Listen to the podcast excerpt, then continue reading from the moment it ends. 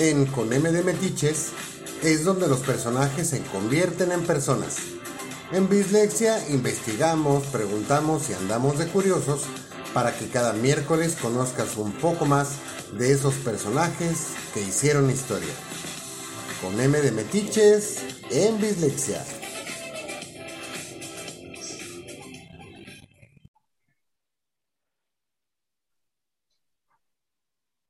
Buenas noches, bienvenidos sean a una emisión más de Dislexia con M de Metiches. Y el día de hoy estamos mi bellísima Ceci Colombo. Yay, gracias mi bella dorada. Mi queridísimo JC Santa. Hello, mi queridísima, muchas gracias. ¿Y el Jay? Jay. Ah, forzado, pues, forzado, ¿no? ¿Estás de acuerdo? así No, no, forzado se puede, no. no. A fuerza no. ¿Sabes qué? Si no quieres grabar, puedes pasar a retirarte. A ver, Clau, Disculpas. no, A ver, no, otra vez, vamos, otra vez, vamos a volver a empezar. No, no es cierto. Otra vez. Otra vez. eh, Mi queridísima y bellísima Ceci Colombo. Mi queridísima y adoradísima y bellísima Claudia. Yay. Yay. Se quedó. Mi queridísimo. mi queridísimo JC Santo. Mi queridísima Clau, yay. Ándale, ¿qué te costaba? Si Es que yo nunca digo yay, yo digo win. Ah, pues di, güey. Ah, no, ya dije yay. Ah, Ok. Pues ah, es de que entonces no ah, sale, güey. Ah, no, hacía fuerzas ni los zapatos. Y mi queridísima Clau Cortés. ¡Yay! Ah. Eso es todo.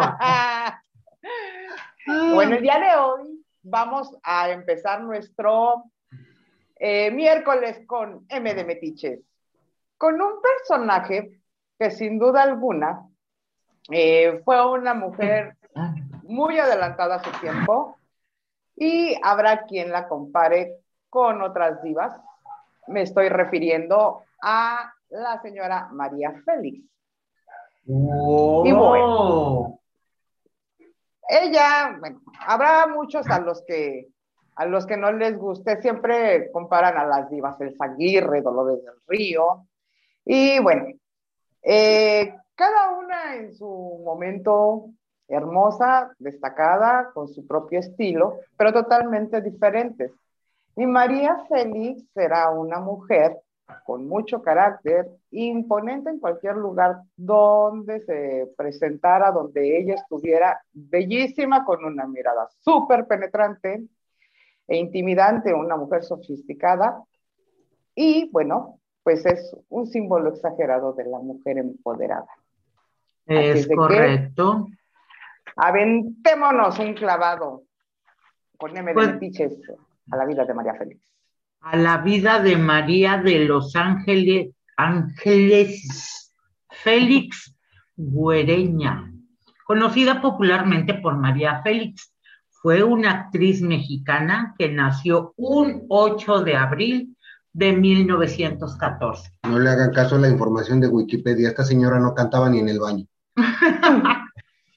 Esta popular actriz es sin duda una de las mujeres más bellas de su tiempo y todo un mito erótico de la época, por lo que realmente, ah, no es cierto, lo que realmente hacía grande a esta mujer, definitivamente lo comentaba Clau, era su carácter fuerte, su voluntad decidida que la hizo destacar siempre a lo largo de su vida. Es, es de que me quedé así de. pues, Es de que dijo: hay mucha gente que no le gusta a María Félix. ¿A Malo, a mí no, me- no, a mí no. Yo prefiero, yo sé que son géneros diferentes. Eh, por ejemplo, La diosa arrodillada. La verdad, aparte de que es basado en un guion de Luis Espota, me gustó mucho la actuación de la señora. Pero si a mí me dan a escoger, yo prefiero más los dramas de Dolores del Río. Me gusta más, más la lloración de la madre abnegada que del, de la vieja cabrona. Pero es que mira, yo encontré por ahí, me eché un clavado, ¿ok? En los, las frases mm, célebres de la doña.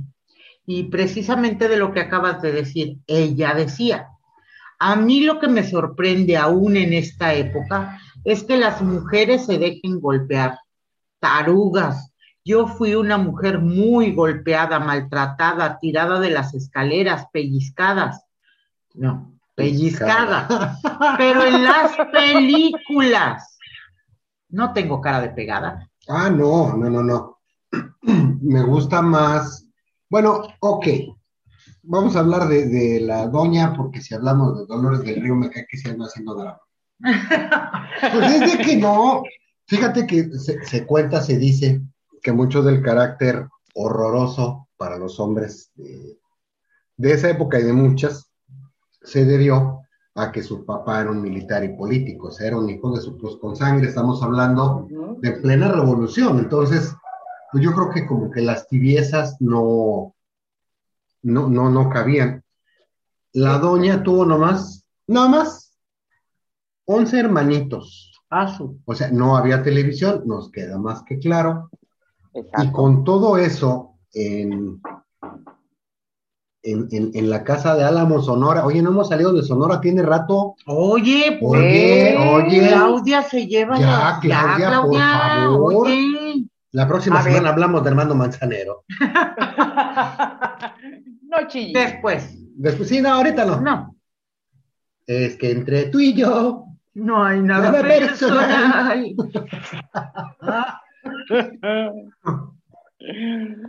Mira, María Félix siempre fue una defensora de los derechos de las mujeres y de la igualdad de oportunidades entre ambos sexos, por lo que otra de sus famosas frases, en un mundo de hombres como este, quiero avisarles que tengan cuidado.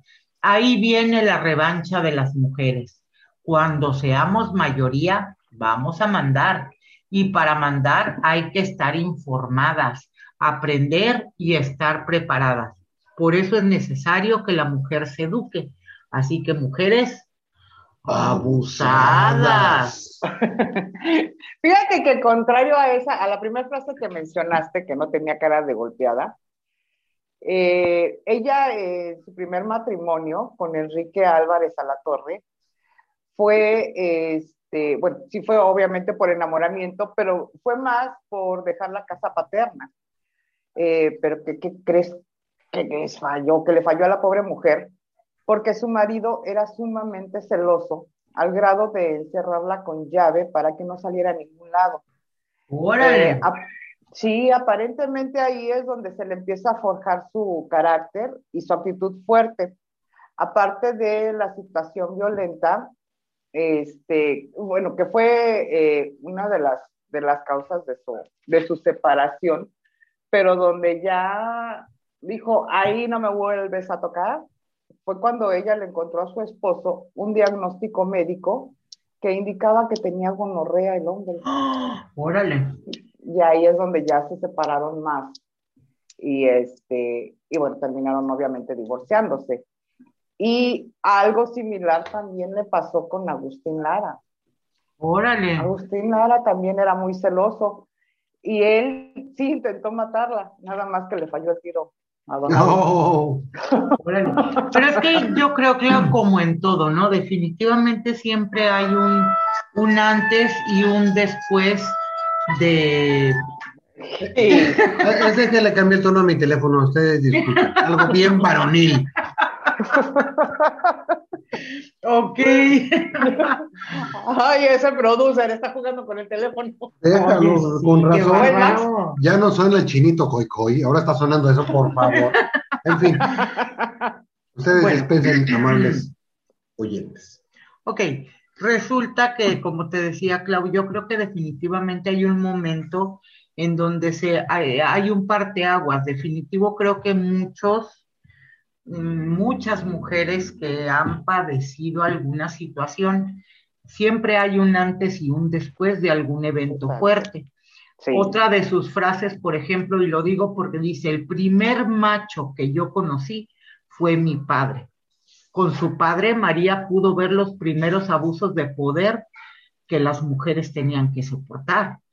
Si ya después, como bien dices, cuando se casa, y pues le resultan celosos. Digo, es que la verdad estaba viendo hace un rato fotos de María Félix muy jovencita era preciosa, o sea, independientemente de muchas cosas, en su juventud era bellísima. Eh, sin embargo, efectivamente, este, pues caramba, o sea, e, ese parteaguas, ese antes, ese después, no es que te cambie tu esencia, sino a final de cuentas lo único que quieres es, y sobre todo en aquellos tiempos, defenderte. En aquellos tiempos, y yo creo que en yo creo que siempre, a final de cuentas. Sobrevivencia, ¿no? Y aquí no es la ley del más fuerte, es sobrevivencia. Sí. Porque otra cosa, por ejemplo, en cuanto a que decías de la gonorrea y demás, también la infidelidad es algo que decía, es algo que practican los dos sexos. María Félix sabía muy bien que no era algo intrínseco a un solo, a un solo género. Y otra de sus frases era, el hombre es infiel por naturaleza. Bueno, y la mujer también. O sea, pese a ese aferre a defender el género femenino, pues a final de cuentas no podemos cerrar los ojos. O sea, es parejo el pues, tiro. Es sí, sí es cierto. Además que regresamos, eh, si tienes muchas viejas, eres un galán. Si tienes muchos vatos, eres una...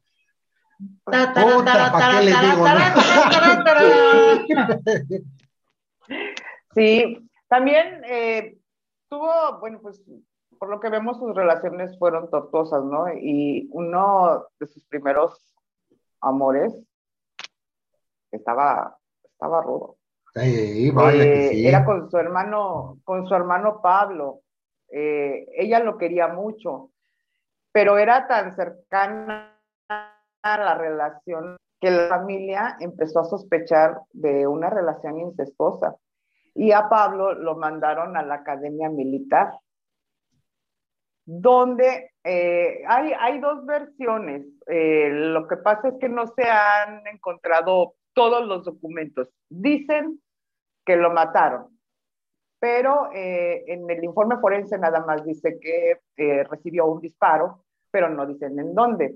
Y en el colegio militar decían que se había suicidado. Entonces, eh, porque encontraron el arma, eh, supuestamente eh, que tenía un disparo en la, en la cabeza y el arma estaba ahí. Pero el, el, el reporte del forense decía que el disparo había sido en el pecho, que le habían partido literalmente el corazón. Entonces, hasta el día de hoy no se sabe absolutamente nada porque el colegio militar ha sido muy hermético en eso. Entonces, ella dicen que lo quería tanto, pero que no se explican cómo es posible que nunca lo fue a visitar al panteón, porque eh, él quedó en el, en el panteón que está ahí en este, el panteón del gobierno se me fue. El panteón eh, civil, Dolores. Ajá, en, en, el, en el Dolores, y que pues obviamente solamente lo separa una barda del panteón francés. ¿El francés? Sí. Ah, yo creo que si era, perdón, Nicho, si era un amor enfermizo, hay, que va.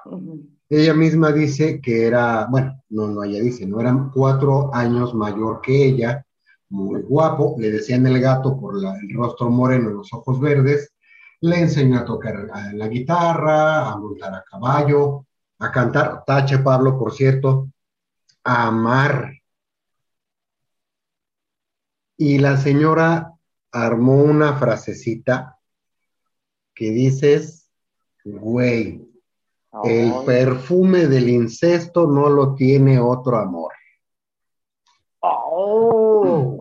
Sastres. yo sí creo que sáquese por allá, perro, digo niño, hijo, y al colegio, lejos de la hermana, donde no lo donde no iba a salir. Y ella obviamente no la iban a dejar entrar. Exacto. Sí, este, y luego eh, hay otra, hay otra, otra anécdota, otro dato. Em, pues se supone que ella de alguna forma era, era una, una mujer eh, con una mente, digamos, un poco más abierta, ¿no? Pero dicen que un día María Félix encontró a su hijo Enrique vestido de mujer Y pues la doña se enojó tanto que lo golpeó hasta dejarlo inconsciente. Y ya después eh, lo mandó al extranjero. pues el daño ya estaba hecho, ¿no? Pues claro, yo creo que no sé qué se enojó porque no le porque le quedaban a él mejor las zapatillas. ah, dúdalo. Y tuvieron ya que tuvieron también una relación muy lejana a ellos, a pesar de que él fue su, su único hijo. Pues realmente no eran tan cercanos. No, realmente no. Supongo que tuvo algo que ver la, la, la, homosexualidad, porque también dicen que ella lo mandó al extranjero, que para, por los tiempos en que se, la homosexualidad era, era mal vista, este, que era para evitarle eh, malos ratos a su hijo por su homosexualidad. Órale. Órale. Pues a final de cuentas, vamos de, de chismes o de, de decires que realmente pues no se sabe, ¿no? María Félix tuvo cuatro maridos. Ya, pues acuérdate que era la de, los tres movimientos del FAB. Era la de los tres movimientos del FAB, ¿no? Que era remoja, exprima y tienda. al, al, que remojó, pues fue Álvarez Félix, efectivamente. Pero aquí bien curioso, María tenía 17 años y Enrique tenía 19. Y él era, él vendía cosméticos Estamos buscando patrocinador. Max Factor.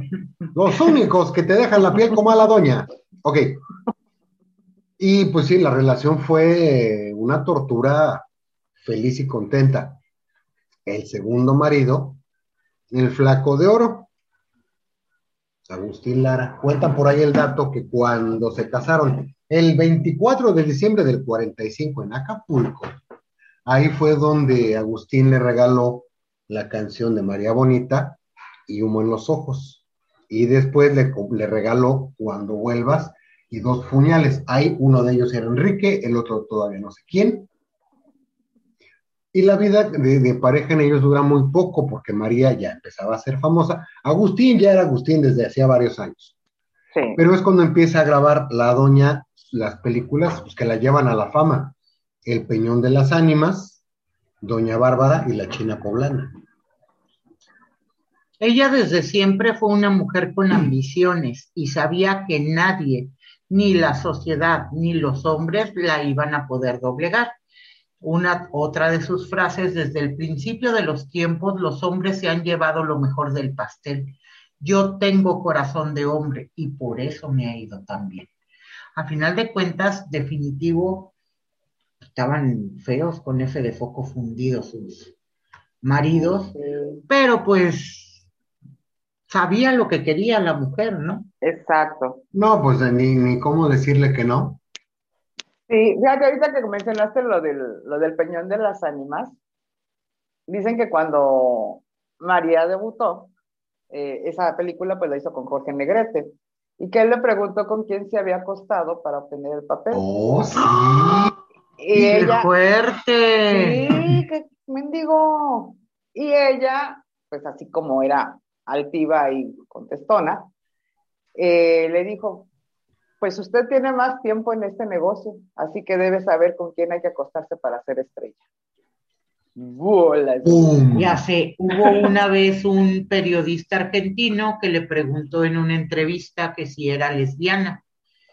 También a lo que contesta María Félix, pues si los hombres son tan feos como usted, definitivamente sí sería yo. ¡Oh, oh! ¡Uh, ese puto! Ah, perdón. Sí. No, qué terrible. Y, y mira, con Jorge Negrete, ahí te va, el dato curioso. Sí, ya sé que ya te lo sabes, primo, pero me vale mal. El matrimonio de doña María, de la doña y del charro cantor fue el primero transmitido por televisión en México. Órale, Algunos cuantos invitados, entre ellos Frida Kahlo, más de 500, ¿eh? órale. Frida Kahlo, Diego. Rivera, el diseñador de la doña que era, que es, era Armando Valdés Pesa, todos los hermanos Soler, Columba Domínguez, el Indio Fernández, y se casaron ahí humildemente en una finca. Ah, pequeñita. pequeñita. Sí, claro. Y Jorge Negrete le regala un collar de esmeraldas. Ese collar de esmeraldas dio mucho de qué hablar, ¿eh? Ahí te va, ¿por qué? Resulta que se, se enferma Jorge, bueno, se pone más malo de, de páncreas por la hepatitis y pues, ¿qué creen? Pues que se murió, ¿no? Pero resulta que Jorge, en las presentaciones que estaba haciendo en Estados Unidos, era para terminar de pagar el collar de esmeraldas que le regaló a María Félix. O sea, Wow. Sí, me conozco, soy la, la, la, uh, Ah, sí, güey, te lo presto, llévatelo. Oye, María, pues ya se murió este güey, ya regresa ese collar. No quiero. Y no se me antoja. Y no se me antoja. Hasta que ocho años después dice, bueno, ok, ahí está su cochinada, fin que le gustaba. Pero eso lo hace gracias a que se casa con otro vato. O sea, ni Claro, porque no. tengo buen corazón. Ahí están sus porquerías. Y hablando de porquerías, ¿han escuchado cantar a María Félix? Ay, yo o sea, sí. yo, yo pregunto con todo respeto, porque estamos hablando de María Félix, no de las porquerías. Es Ay, de que no, no, la verdad yo nunca la he oído Bueno, cantar. eh, ahí les va. Espero que hayan ya comido algo temprano, que ya les haya hecho digestión. Escuchen, escuchen nomás qué belleza de voz.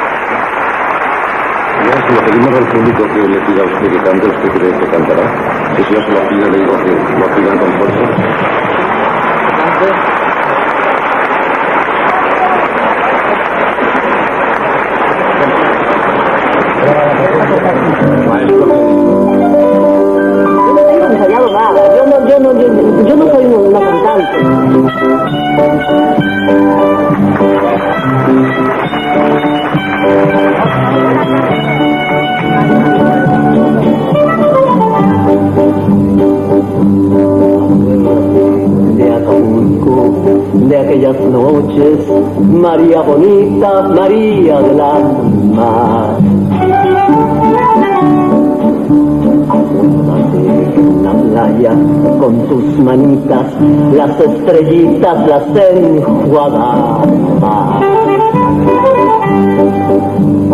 Puerto del juguete, nave al garete, venían las olas, lo columpiaba. Mientras yo te miraba, digo con sentimiento, mi pensamiento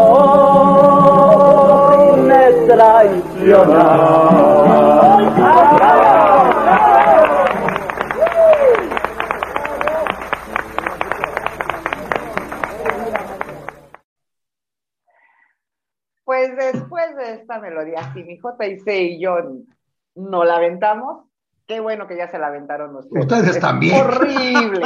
Es horrible. El carácter de María Félix siempre fue algo que sin duda hacía de ella una mujer de armas tomar, porque a lo que dijo después de cantar esta bellísima canción, dijo, no tengo voz, pero tengo un estilacho. Ah, no, no, no, no. Oh, ¿Quería que, eh? Sí. Ah, ah, ah, ok. Sí, no, no, no, no, no. Fíjate. Fíjense que hay un, existe un mito, leyenda urbana, o como lo prefieran llamar, que se dice que el éxito, la fama y la fortuna que obtuvo fue debido a un pacto satánico. Y ah, este sí, mito es un fue, mito urbano. sí, y este mito fue alimentado por el gusto de María Félix por la joyería con elementos de santería. Además dicen, ahí está bien gacho, que fue enterrada boca abajo y con una cruz en la espalda, también como, como se lo indica un ritual. Pues que Órale. es como lo indica la bamba, ¿no? Bamba, Sí, que por si mi, la doña se quiere salir, se vaya más para abajo. A lo mejor, a lo mejor. Oye, y el escandalazo después cuando la exhuman, ¿Por qué? pues Cuenta. no sé, ahí había un relajo que de envenenación o de que no sé qué la exhuman qué cotorreo. Bueno, eso le pasa a la señora por quedarse sola en la vida. Luego, luego, de, luego del Es charro. que como ella decía, yo no soy calzonuda, yo traigo calzones. Ni que, bueno, pues yo creo que eran de un resorte bastante guango. Porque después del charro and roll, Ajá, se casa con Alexander Berger, nada más 18 años. claro. El joven era empresario, banquero, lo- diplomático. No se casan así de inmediato mismo porque los dos estaban casados, curiosamente. Se queda viuda la doña y dice, paz que te quedó pa' acá". jabón. Y ahí fíjate que se van a vivir a, a París, que ya ves que aventaba París como si fueran estampitas de la Virgen de Guadalupe. Sí. Y allá es donde refina el gusto por las joyas, las colecciones de arte, los objetos. Y la doña, yo creo que por ahí hemos visto alguna foto, alguna pintura. La doña se vuelve empresaria, una cuadra con 87 caballitos Ah, nomás. que le dieron puro caballo árabe, puro caballo de exposición, Ajá. puro caballo chulo de bonito, ¿no? Dicen que después en el 68 logra contrato de concesión para invertir en el trans- sistema de transporte colectivo, metro, de la Ciudad de México. Órale. Mira. Berger le regala 1.630 millones como utilidad de la inversión. Y se dividieron, obviamente, pues, para Félix y para María, ¿no? Claro. Este señor le regala la casa de, de Polanco en Hegel, la calle de Hegel, donde María recibió artistas, recibió diplomáticos, bla, bla, bla, ahí en mismísimo Polanco. Se muere Alex Bergen en el 74 y ahí viene el pretexto de la doña para entrarle al chocho, al alcohol y a la mota.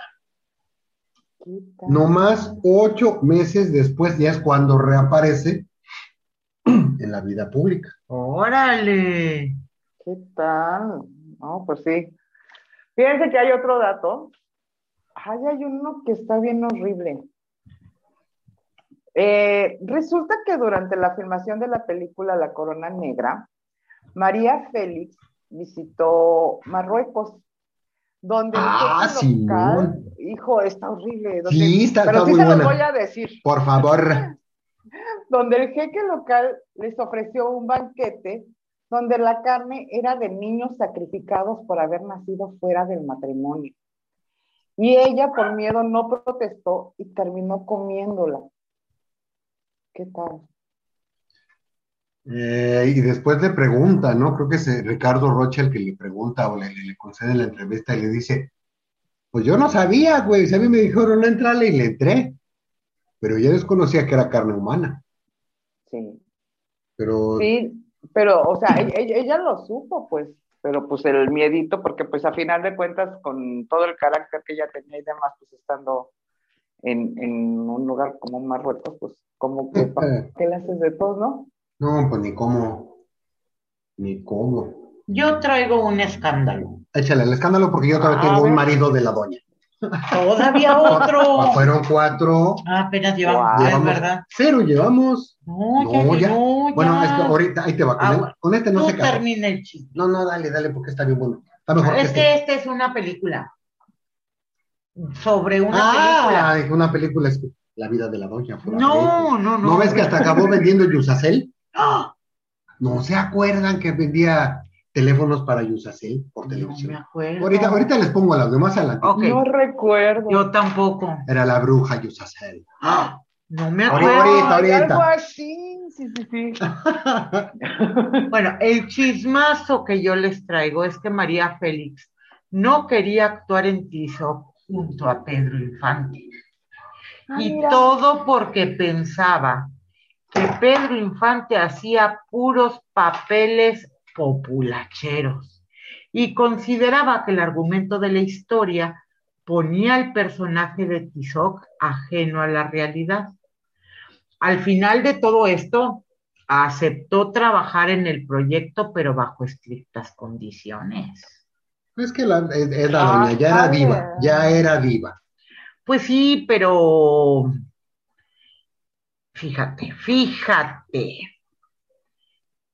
Ahorita que comentabas de, Rocha, En la memorable entrevista que le hizo eh, Ricardo Rocha en 1996, Félix declaró que las actitudes y acciones que hacía el personaje que interpretaría Pedro Infante no estaban acorde al comportamiento de la persona indígena que intentaba reflejar, porque los indios no hablaban así. Ay, qué delicado. No, ahora si hubiera escuchado hablar otro que anda por ahí. Ah, cállate, Ok. no, hombre. Ah, cállate los ojos. Pero fíjate, tanto fue el anhelo de Pedro Infante por trabajar al lado de la actriz que ofreció dar parte de su dinero para convencerla, por lo que se convirtió en uno de los, en uno de los productores de la cinta.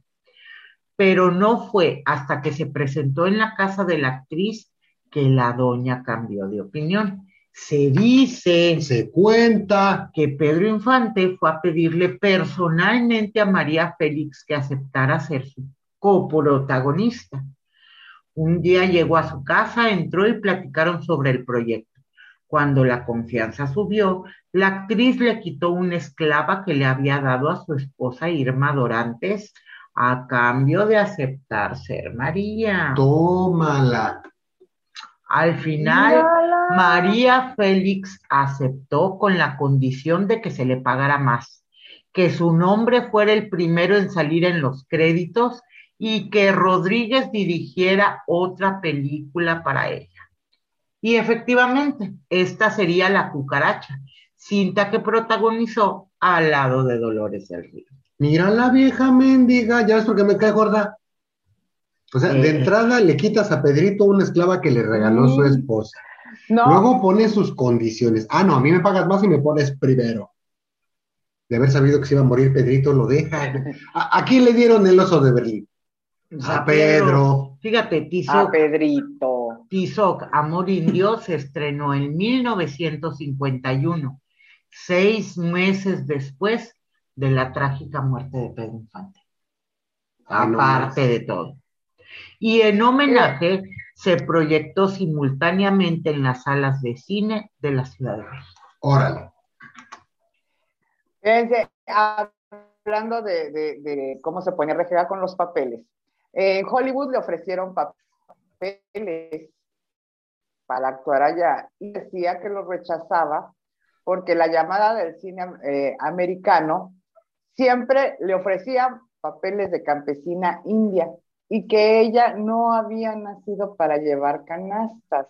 Ándale. Pero dicen, cuentan que la realidad era que ella nunca quiso aprender inglés. Mm, no lo dudo. Me suena, me suena. Pues igual, hay, ahorita les cuento el chisme del otro amiguito de la, de la señora. Allá por en 1962 viene Marilyn Monroe a México. Entonces, pues la considerada así, sex symbol del cine cabacho y no, no, no, la neta del planeta. Y le dicen, pues que la doña que le reciba a ella, ¿no? Pues la máxima figura del cine mexicano. ¿Y qué cree que dijo la doña? ¿Qué? No, hombre, yo no la voy a recibir.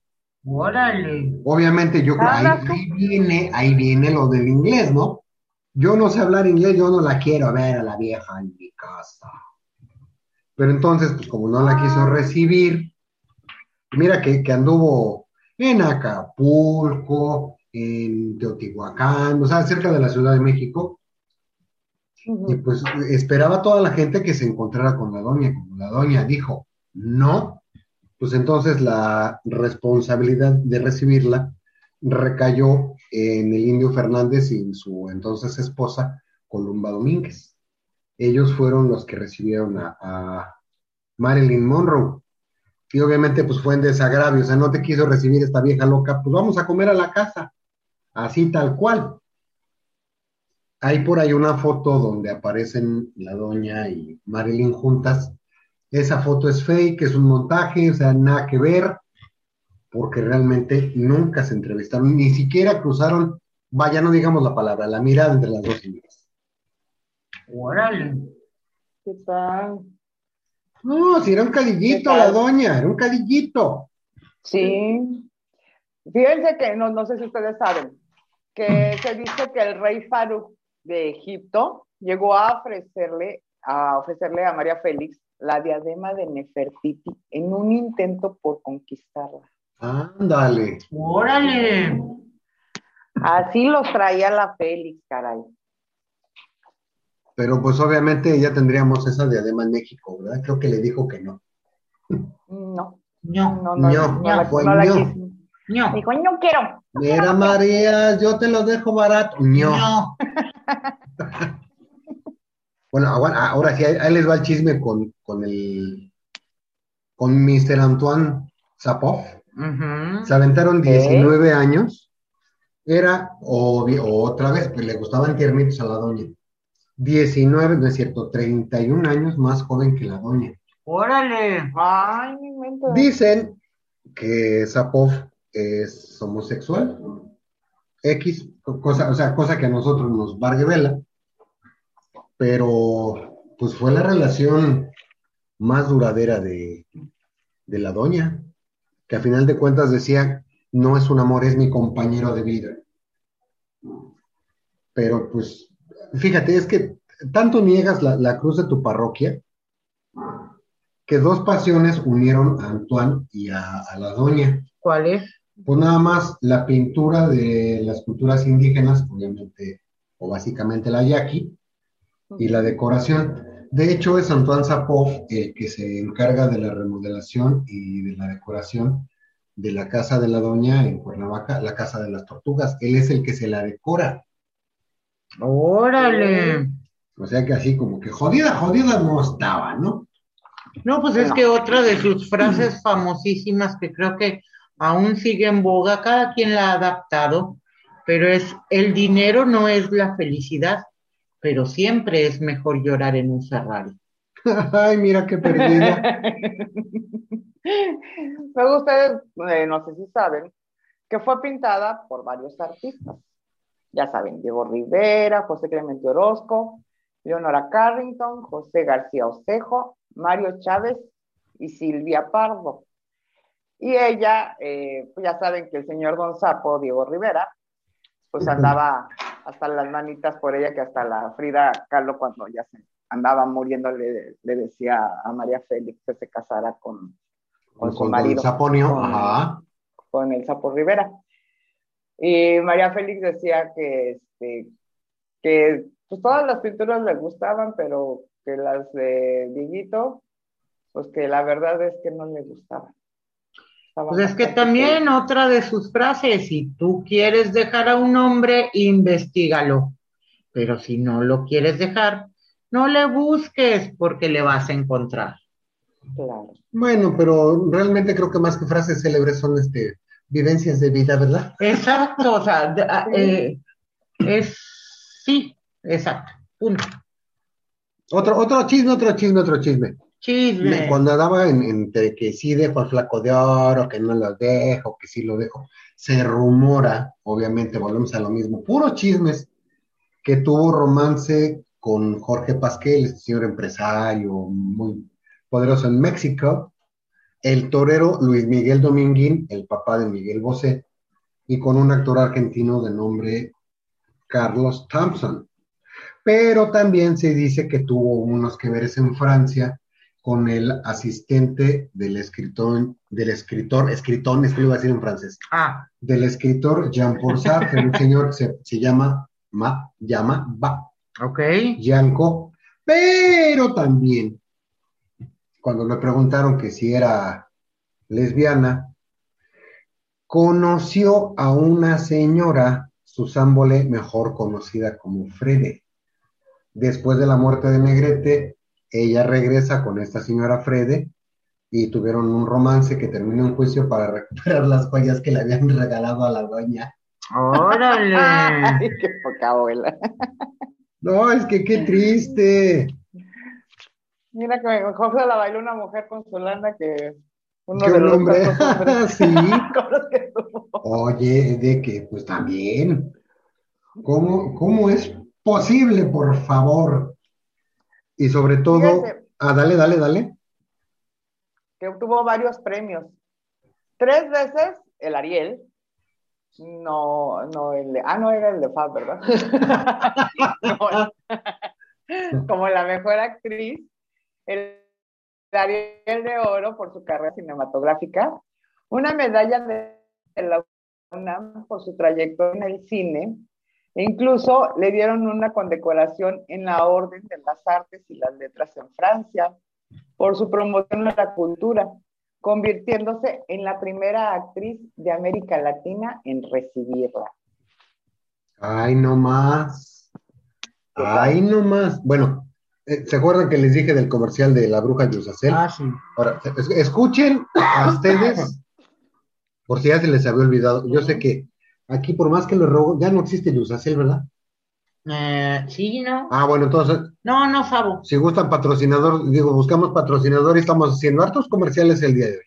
Pero escuchen a la doña. Usacell, integrada Amcel, te ofrece la mayor cobertura celular instalada en más de 160 ciudades en México, además de Estados Unidos y Canadá. Esta es la verdad. Aunque otra compañía celular presuma que ella es la red más grande. Pero hay otra gran diferencia. Sí, son los centros de solución inmediata Usacell, donde el sí es la respuesta a todas tus necesidades de telefonía celular. Sí, porque siempre busca ofrecer los mejores y más rápidos servicios. Sí, porque siempre dice la verdad. Esa sí es la diferencia de Usacell. Usacell, la primera palabra y la última en telefonía celular. Entonces, después, ¿están ustedes de acuerdo que hab- había que comer, no? Pues ¿Qué sí, comercial tan? Ok, pero fueron, mira, comerciales para Miss Clairo, para Nescafé, para el jabón rápido, para Yusacel. Yo creo que a final de cuentas, ella y muchos actores en la actualidad y a lo largo de la historia han hecho comerciales. Claro. Pero yo no me atrevería a cantar en un comercial. Bueno, yo no, no me atrevo a cantar ya ni en la regadera. Bueno, ya. Pasemos a cosas importantes porque la voz de la doña no lo- como cantante no lo era. Vámonos con un breve resumen de la vida de la doña. Dale, mi Clau.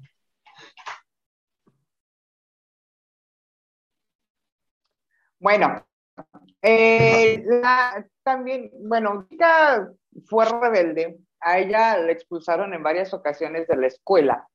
Su madre quería que tuviera una educación religiosa y estando en una escuela de monjas, eh, la expulsaron porque espiaba a las monjas en sus dormitorios y también porque llevaba comida y bebidas a su dormitorio, que por supuesto no estaba permitido. O sea, ella hacía lo que se le daba la gana desde chamaca. ¿Qué novedad? Pues fíjense, a pesar de haber filmado más de 45 películas, su padre la consideraba una perdida. Su trabajo como actriz provocó que su familia se alejara de ella. Debutó en la cinta El Peñón de las Ánimas de Miguel Zacarías junto a Jorge Negrete. ¿Y ustedes saben cómo se convirtió en actriz? Eh, no. Eh, venga. Fíjense que se convirtió en actriz por casualidad, ya que mientras caminaba por el centro, un hombre le preguntó, ¿y a usted no le gustaría hacer cine? Ya que ni saben quién era el hombre preguntón. Ni idea. Era el ingeniero Fernando Palacios, quien la impulsó para convertirse en una gran estrella. Y bueno, el que la hayan impulsado para convertirse en una gran estrella, perdón, en las tres es la emoción. Creo que queda de manifiesto porque trabaja no nada más junto a Pedro, junto a Jorge, sino también con Pedro Armendáriz, la dirige Roberto Gabaldón, la dirige Ismael Rodríguez, que son las figuras fuertes, las cartas fuertes del cine de oro en México. Entonces, Sí. hay humildemente. No, y, que definitivamente yo creo que no, ni siquiera se lo imaginaba, ni siquiera se lo esperaba, porque antes de ser una estrella, era la recepcionista de un cirujano plástico, ¿Qué cosas? por ejemplo. Sí, y, y bueno, pues su, su presencia fílmica llenaba la pantalla. Y los expertos afirmaron que con el acercamiento a los ojos que le hizo el fotógrafo Gabriel Figueroa en la película Enamorada, fue que se inventó el close-up en el cine. ¿Qué tal? ¡Órale, qué padre! Una, una- otra aportación del cine mexicano al cine mundial. No lo dudo porque Gabriel Figueroa ha sido considerado de los mejores fotógrafos a nivel internacional durante muchos años. Fotógrafo cineasta, Eh, ¿no? cine- sí, o- sí, perdón, cineasta, fotógrafo o fotógrafo No, de cine. ajá. Que nada que ver el Chivo Lubeski, ni no, no, no, no, no. Estamos hablando, eh, empezando por la tecnología que se manejaba en aquellos entonces. Yo no he conocido a nadie que vuelva a lograr esas tomas que hacía don Gabriel Figueroa. Y fíjate, eh, hay una lista que publicó México Desconocido de las 10 mejores películas de María Félix. Obviamente ni están numeradas y, y a los amantes del cine, a quienes gusten de ver las películas de la señora, pues ellos, ustedes dirán, ¿no? ¿En qué número la ponemos? El Peñón de las Ánimas, drama, drama, drama, porque entre la María y, y el Jorge, Jorge Negrete, interpretan a dos jóvenes enamorados, hagas de- hagan de cuenta a Romeo y Julieta, pero eran los Valdivia y los Iturriaga. ¡Órale! Doña Bárbara está basada en la novela de don Rómulo Gallegos, la dirigió Fernando de Fuentes, y es la historia de una mujer que fue abusada sexualmente cuando era joven y que busca su venganza. ¡Ay, qué fuerte! Doña Bárbara, eh, un carácter fuerte, vieja loca, bla, bla, bla, bla. Entonces, de ahí de donde le viene el mote a la doña, por Doña Bárbara, entre otros. Cuentan, de hecho, que andaba don Rómulo ahí en, eh, en Ciudad de México y la conoce en el Club Chapultepec. Güey, el Club Chapultepec. Y él fue el que cuando la, cuando vio a María Félix, él fue el que dijo, aquí está mi doña Bárbara. Imagínate que tú como actriz, como actor, sea el autor de la novela o de- del guion que diga, güey, este es tú, tú vas a ser mi personaje central. ¡Oh! La tercera es La Mujer Sin Alma. La dirige Fernando de Fuentes. Y ya sabes, el drama de una mujer que tiene que salir de la pobreza, tiene que llegar al influyentismo. Obviamente se trata o se dice que es una adaptación de una novela de Alphonse Daudet que se llama La razón social. Aquí es donde le empiezan a dar a la doña así como que el papel de vampiresa. Sabemos que vampiresas en el cine nacional nomás hay dos. ah, sí, Ah, sí, las que salían con el santo, Ah, ¿o esas eran vampiras? ok. Era quien, este, ay, se las hermanas. Ok, ahorita me acuerdo. Jera, paro, martillo, ya se me olvidó. En Enamorada es donde trabaja con Pedro Armendáriz. Esta película, aparte de fama, le da a María su primer Ariel por la mejor actuación femenina de ese año. Nada más y nada menos que del brazo valga de Pedro Armendáriz. Ah, Y esta película fue nominada a la Palma de Oro en el Festival de Perros o de Cannes en 1945. Es que mi francés no anda de muy bien. Y precisamente donde don Gabriel Figueroa recibe, recibe un reconocimiento por la fotografía de la película. ¿Qué tal? Luego, La diosa arrodillada sale con don Arturo de Córdoba y Rosario Granados. La película es dirigida por Roberto Gabaldón y otra vez es la fuerza de, de la mujer, la insumisa, ¿es correcto? Ajá. Y obviamente, esa, esa sí me gusta, véanla. En Río Escondido tiene la oportunidad de alternar, ay no más, con don Carlos López Boctezuma. Órale. Y es dirigida por el Indio Fernández. Maclovia, no van a decir que también es un peliculón de esos de moco. y- En me Maclovia, deprime. pues, ah, sí, la neta, sí. Vuelve a trabajar con Pedro Armendáriz, con Carlos López Moctezuma, el director eh, Emilio Fernández, la fotografía Gabriel Figueroa. Y esta película eh, es reconocida en el Festival de Venancia no, de Venecia, de Venecia. en 1949 y recibe varios Arieles gracias a esta película. La que no quería vestirse de indita, mira, resulta que la indita le dio hartos premios. ¿Eh? Eh, Exacto. en Doña Diabla, otra vez la doña, la dirige Tito Davidson. Es la historia de una mujer que usa a los hombres después de una decepción amorosa. Pero aquí alterna con Víctor Junco, con Perla Aguilar, y también en 51 estuvo nominada a, en Cannes y se le otorga el premio a la mejor actriz de ese año. Y obviamente, pues no nos puede faltar el niño Tizón, ¿no? Yo te quiero, más Yo que mi sí, sí, sí. Si bien es cierto que Pedro no hablaba como indito, del indio Tacuate no van a estar hablando. Ok. Yo Y otra vez vuelve. Hay que hacer el ensamble de cómo quedamos JC y sus léxicas, ¿o qué? Sí. Sus disléxicas del ritmo.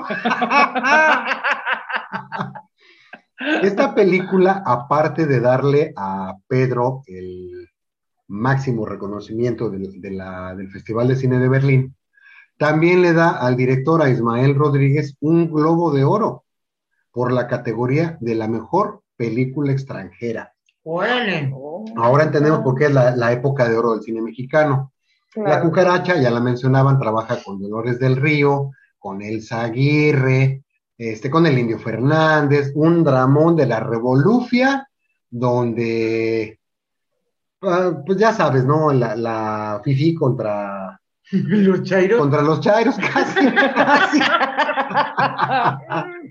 Pero ahí te va, a pesar de que estuvo nominada otra vez en el Festival de Cannes, no estuvo, no cumplió como un melodrama.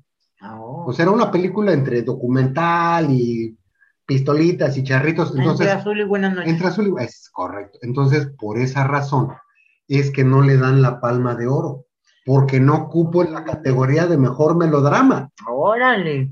Eso sí es terrible. Bailemos. Ah, no, ¿verdad? Ay, sí, bailemos.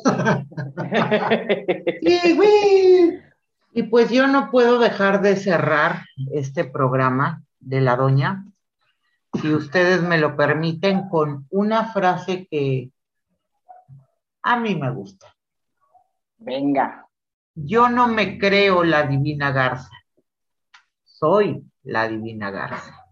Una cita muy célebre de María Félix donde deja claro que era muy consciente de su propia valía y de que iba a hacerse notar dentro de la sociedad.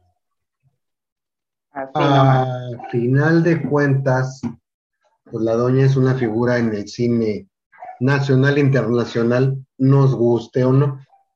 Así es. O sea, eh, yo en lo personal, insisto, prefiero ver trabajar a otras actrices de esa época. No le quito el mérito a la doña, porque además, ¿quién soy yo? ¿Quién soy yo? Para quitar, ni modo que también le vaya a quitar sus premios, ¿verdad? Pues no, Me vería yo muy mal. Sí, bastante mal. Ah, totalmente. Pero siempre tomemos eh, como referencia a la doña. Ya hemos visto un fregaderal de memes con la foto de la doña y con frases que supuestamente dijo la doña, ¿no? Yo nunca vi a la doña mandar piolines, o sea, de entrada. No, Yo nunca la vi. no. No, no, no, no, no. Pero Más sí, fácil que enviara una mentada de madre. que era un piolín. exacto que un piolín. Eh, Un Claro. violín. sí. A final de Bueno. cuentas, a ver, da- dele, dele porque me enfrío. Eh, no, termina tú, termina tú. No, ya terminé, es que lo que No, sigue es el- termina, termina. Y eso fue todo. Ah, ¿verdad? Ah, ¿verdad? Ah, no, no, no termines tanto. Ok, pues yo nada más quiero mencionar que este 14 de febrero regalen algo que no termine olvidado o en la basura. Aún después de que los manden a volar. Por Regalen favor. cámara 13 de mi queridísimo JC Santa y van a ver que se van a acordar de ustedes, aunque no quieran, cada vez que lean ese librazo. Muchas gracias, mi Clau. Ya oyeron, mendigos, háganle caso a mi Clau, porque si no, Ay, y está por Amazon, en formato físico y digital. y próximamente en el cine. ¿Eh? Ah, es que ¿Eh? voy a vender afuera del cine Teresa. Ah, El que guste Ciudad de México, here we go. Firma de autógrafos espontánea, por y próximamente en el cine. Pues muchas gracias, de verdad. Siempre es para nosotros bastante entretenido, bastante divertido llevar hasta ustedes todo este, este síndrome, síntoma, dislexia de locuras. Qué bueno que todavía siguen ahí. Muchas gracias, Ceci Colombo. Y ahí, mi Clau Cortés. Yay, yo sí digo yay. Yo sí, tú, yo sí, pues yo digo ¡Wii! Y su servilleta Jotas de Santa. Recuerden que juntos siempre es mejor. Bye. Bye. Tamales estilo México. Muchas gracias por acompañarnos en esta emisión de Bislexia en su tercera temporada. Deseamos que se lo hayan pasado bien, así como nosotros que disfrutamos traerles cada programa. Recuerden que juntos siempre es mejor. Hasta la próxima. Bye.